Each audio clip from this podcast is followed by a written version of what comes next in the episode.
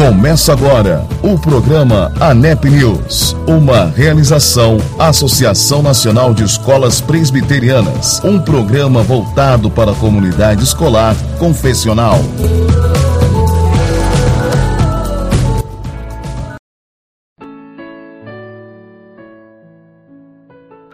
Está no ar mais um ANEP News, o último programa do mês de junho. E eu agradeço a Deus pela sua companhia. Que bom que você chegou até aqui está conosco. Compartilhe aí agora. Convide aí pelo menos 5 ou 10 amigos do seu grupo de relacionamento. Compartilhe o link do ANEP News. É isso aí, seja nosso parceiro. Você também pode participar mandando suas mensagens, sugestões, dúvidas. É isso aí. É, pedidos de música. É muito bom ter a sua participação. Vamos lá, agora eu quero dedicar a todos vocês, ouvintes, a música Eu Quero Amá-lo Mais, do quarteto Arautos do Rei. Que Deus fale ao seu coração através desta canção. É isso aí, até já.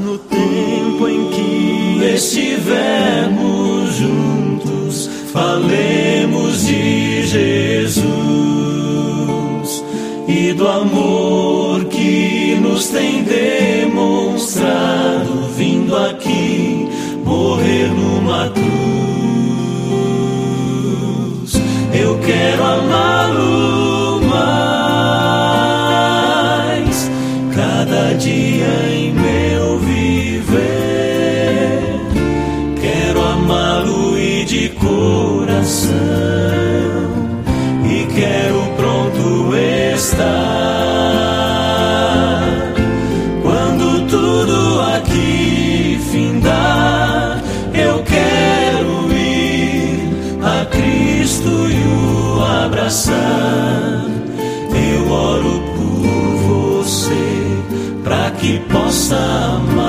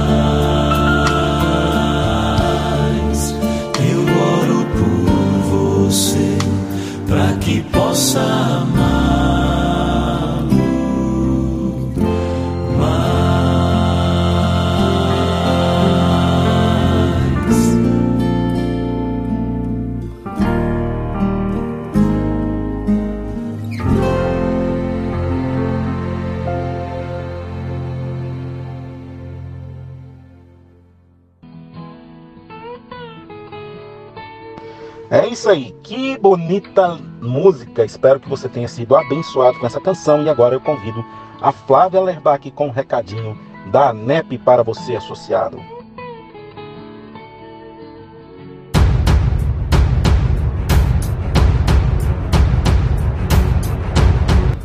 E associado, você tem interesse em utilizar os benefícios da ANEP, Associação Nacional de Escolas Presbiterianas? Então fique atento ao prazo limite do vencimento de sua anuidade, dia 28 de maio de 2021. Quer saber mais? Acompanhe-nos em nossas redes sociais: Facebook, Instagram e nosso site.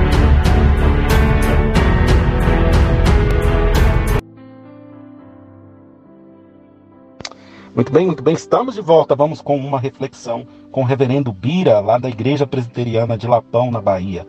Os desertos duram um tempo, mas eles passam e logo vem a vitória do Senhor. Pastor Bira, para mais um vídeo, Salmo 30, versículo 5. Ele diz que não passa de um momento a sua ira, mas a seu favor dura a vida inteira. O choro pode durar uma noite, mas pela manhã vem a alegria do Senhor. Este salmo salmista vem glorificando, exaltando ao Senhor, porque Deus é o Deus que ouvia a sua oração, o seu clamor, o Deus que renovava, que restaurava, que vivificava. E ele fala das lutas, do deserto que ele passava, dos momentos difíceis que ele passou.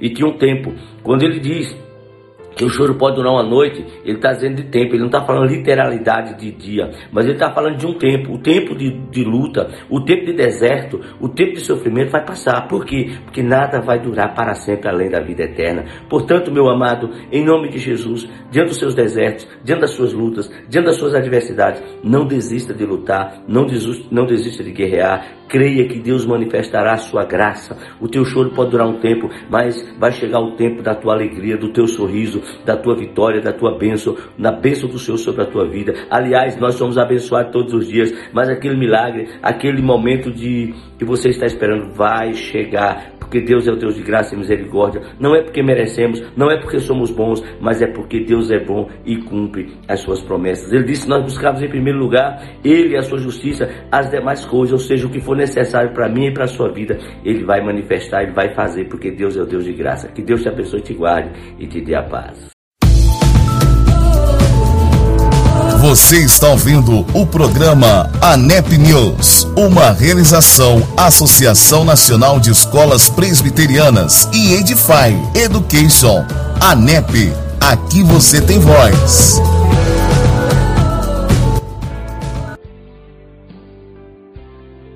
Muito bem, estamos de volta com o nosso ANEP News e agora nós trazemos um novo momento no ANEP News, que é o quadro de entrevistas. É isso aí. E para inaugurar esse quadro, nós estaremos conversando hoje sobre a confessionalidade e o radicalismo, com a pergunta: ser confessional é ser radical? E para nos responder algumas questões, nós convidamos o reverendo doutor Davi Charles Gomes. Ele, com seu grande expertise, esteve à frente do Andrew Jumper, também participa do conselho da revista Fides Reformada e também já foi chanceler da Universidade Mackenzie. Ele tem um expertise incrível e ele é pastor da Igreja Presbiteriana Paulistana em São Paulo. É uma honra ter o senhor conosco. E sobre essa radicalidade que tanto falam aí fora, o que o senhor tem a nos dizer sobre o que é ser um radical? Ótimo, excelente pergunta, porque já começa com a definição de termos, talvez a parte mais importante que o termo radical é, ele tem sido usado de forma, não é univocal, é, é um pouco ambígua.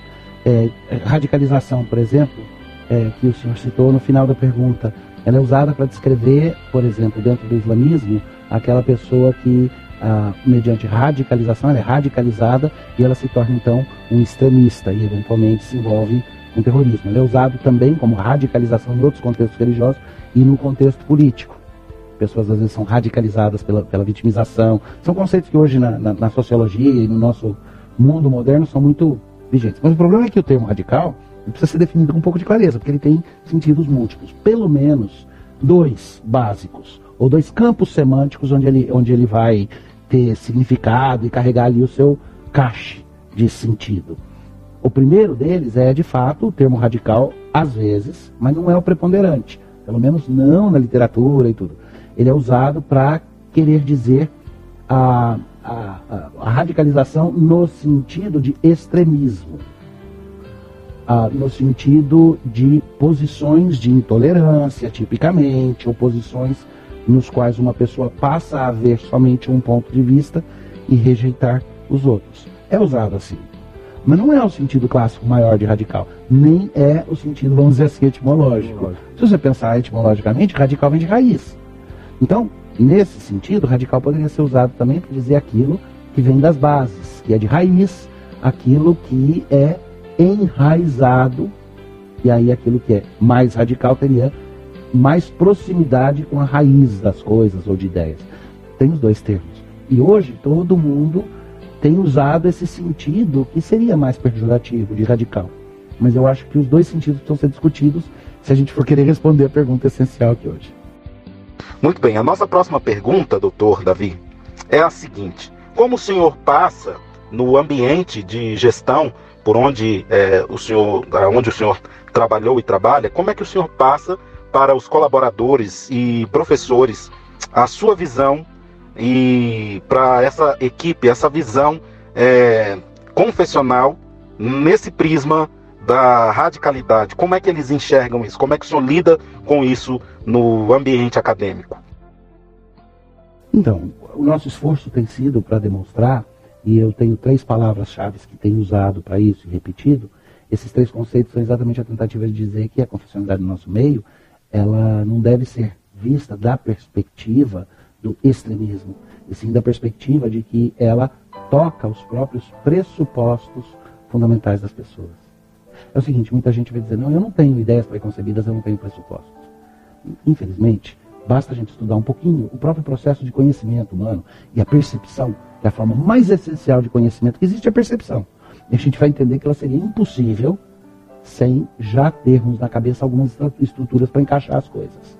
Darwin narra que quando o navio Beagle chegou na terra do, dos Fuiguerianos, terra do fogo, ah, os nativos vieram encontrar na praia com eles.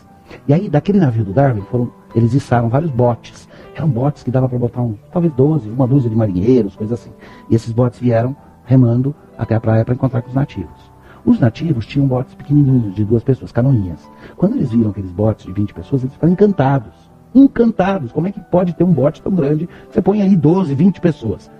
E eles nem prestaram atenção no navio que estava ancorado um pouco mais atrás de onde saíram os botes, onde você punha centenas e centenas de pessoas. Para eles, o navio colou no pano de fundo, junto com a montanha, com o sol, com tudo, porque eles estavam tão sem ideia daquilo que não encaixava na concepção e na capacidade de percepção. Então eles entenderam aquilo que tinha alguma ligação com o que eles já conheciam. O outro estava tão fora que a mente simplesmente ignorou. Isso para descrever que toda percepção já é seletiva. E o que a gente tem insistido é que a posição confessional da nossa instituição é uma questão de pressupostos. É uma questão de compromissos fundamentais com algumas ideias que são, sim, pressupostos a respeito da realidade, da natureza das coisas e da natureza do saber. Mas todo mundo tem esses pressupostos. Quais são? Eu tenho insistido nas três palavras, elas são uma confessionalidade que seja permeante, que seja transversal Tá? Permeante no sentido de que, porque ela é uma questão de pressuposto, ela vai tocar em todas as áreas. E por isso ela é transversal também. Ela não diz tudo a respeito de tudo, mas ela diz algo a respeito de várias áreas. Quando se E ela é pressuposicional. Ela, eles são os pressupostos. Nesse sentido, ela nunca vai ser um pacote pronto, com detalhamento. Ela vai ser aqueles fundamentos transcendentes que permitem todo o raciocínio subsequente. Essa é a chave. Pensamento transcendente. Eu quero ver alguém desenvolver uma teoria do direito sem acreditar que um conceito como justiça exista como conceito transcendente. Reduz a justiça, o conceito de justiça, faz com que ele não seja, na sua cabeça, transcendente, ou seja, serve para todo mundo, e que ele seja particularizado. E eu quero ver que tipo de sistema legal você vai montar, se não que seja assim metamorfose ambulante. Né?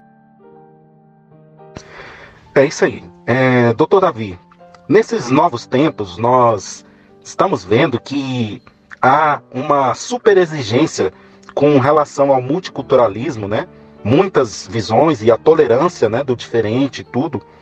Como é que o senhor tem lidado com essas questões? Muitas opiniões, muitas vezes rasas, superficiais e que afrontam, né, o nosso modelo confessional. Como é que o senhor lida com estas questões?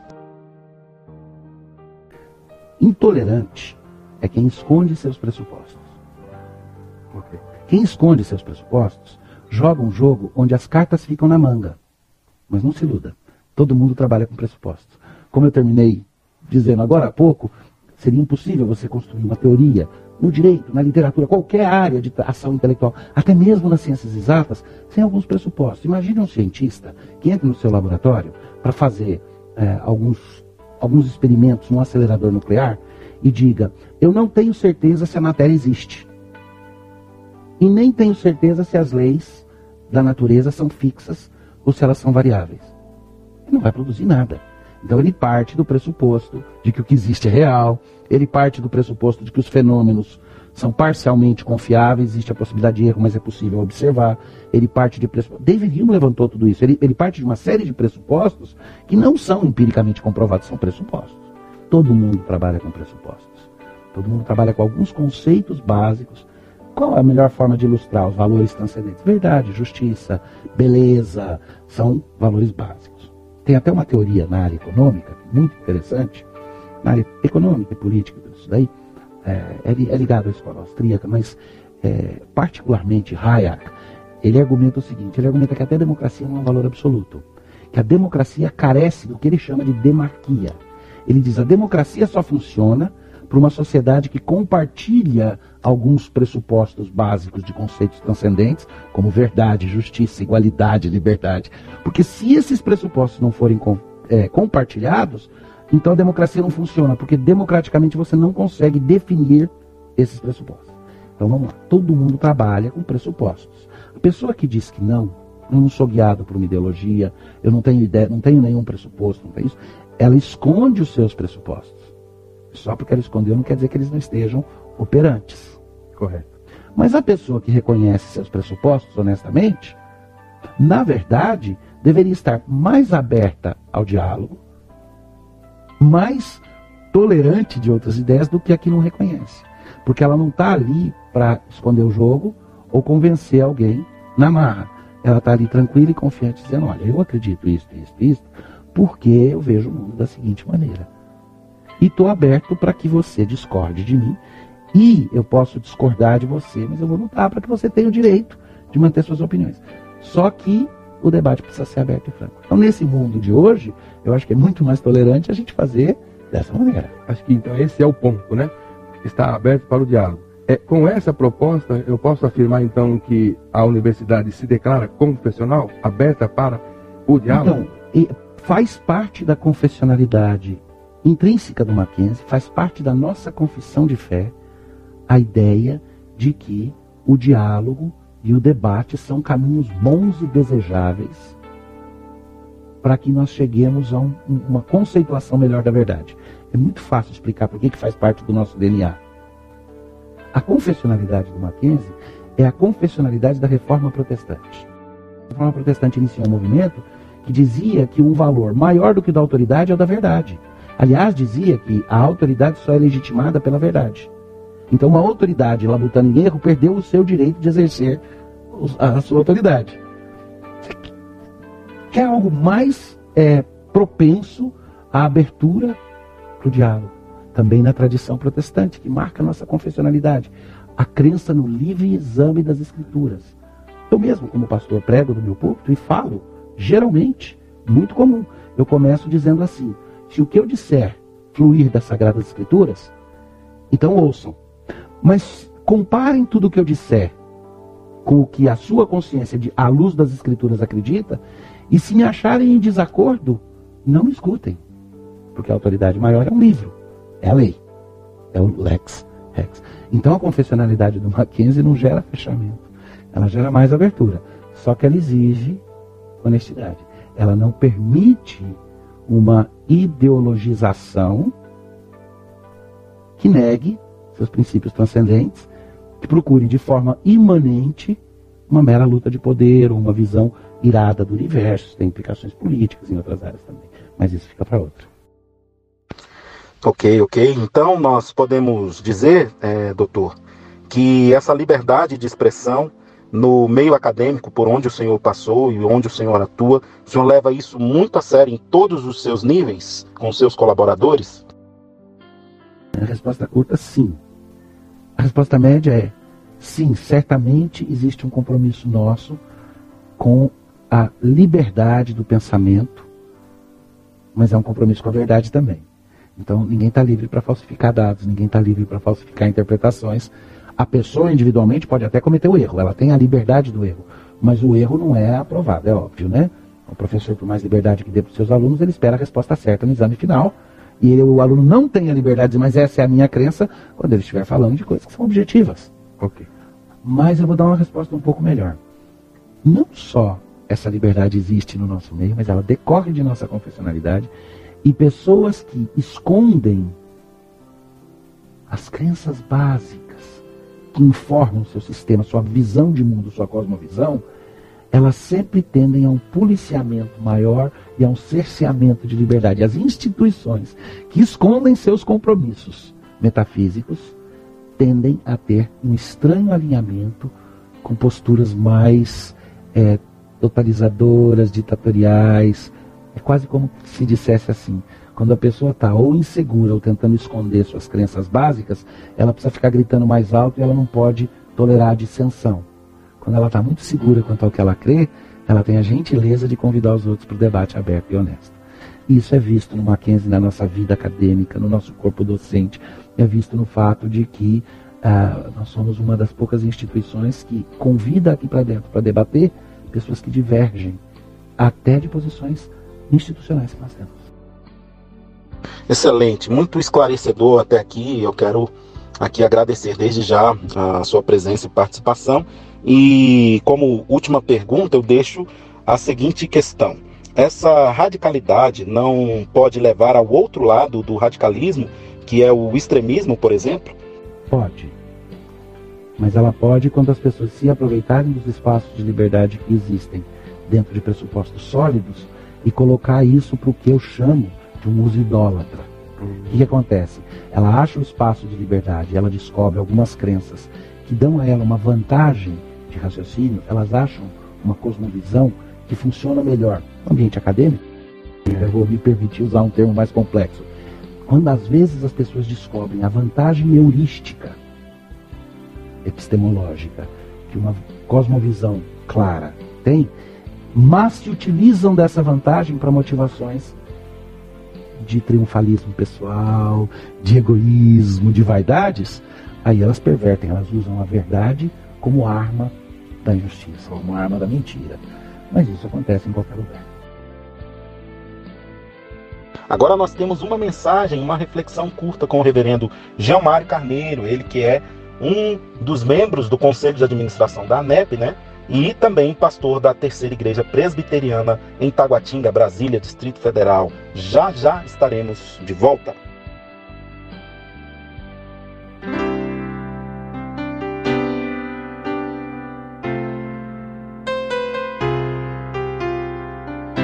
Meus caros ouvintes, mais uma vez vamos tratar da parábola do semeador e, nesta oportunidade, falando sobre a reação de um coração ocupado. Lemos em Marcos capítulo 4, versos 18 e 19. Os outros, os semeados entre os espinhos, são os que ouvem a palavra, mas os, as, os cuidados do mundo, a fascinação da riqueza e as demais ambições concorrendo sufocam a palavra, ficando ela infrutífera. Como sabemos, Jesus, nesse capítulo 4, apresenta a parábola do semeador e a sua explicação dada por, por ele. Marcos capítulo 4, verso 18 e 19, trata especificamente do solo cheio de espinhos, que representa os corações ocupados. Um coração ocupado, ele reage à palavra de Deus. Como é que ele reage? O que é que representa os espinhos? O que, que os espinhos representam em um coração ocupado? Nós temos aqui cinco características deste coração ocupado. Primeiro, ele ouve a palavra, mas dá atenção a outra coisa. ele é sufocado pela concorrência dos cuidados do mundo. Também é sufocado pela concorrência da fascinação da riqueza e ainda é sufocado pela concorrência de muitas ambições. E muito mais, esse coração ocupado é infrutífero. O coração ocupado, portanto, reage à palavra de Deus, dando atenção a outra coisa, é sufocado pelos cuidados do mundo é sufocado pela fascinação da riqueza e é sufocado pelas muitas ambições, além de ser também alguém que não produz fruto. O coração ocupado fica infrutífero. A pergunta que eu lhe faço nesta hora é: seu coração está ocupado? Eu quero pedir, clamar ao Senhor que você possa desocupar o seu coração para que a semente da palavra frutifique um coração culpado não pode receber a palavra de Deus. Assim acontece às pessoas que estão sufocadas com os cuidados do mundo, com a fascinação das riquezas e com outras ambições. Verifique o seu coração. Verifique o que está presente no seu coração.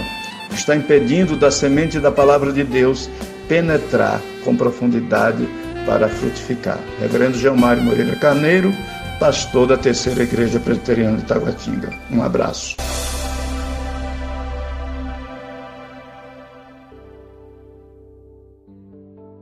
É isso aí, vamos com mais uma música especial e já voltamos.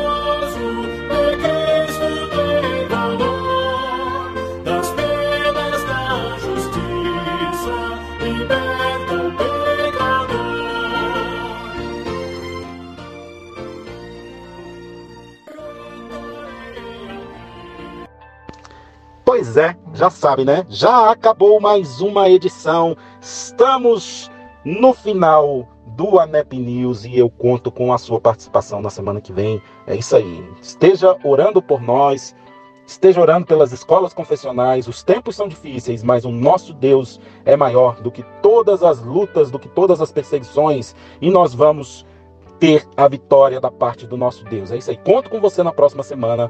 Um grande abraço e até lá! Chegamos ao final do programa ANEP News, uma realização Associação Nacional de Escolas Presbiterianas, um programa voltado para a comunidade escolar confessional. ANEP, aqui você tem voz.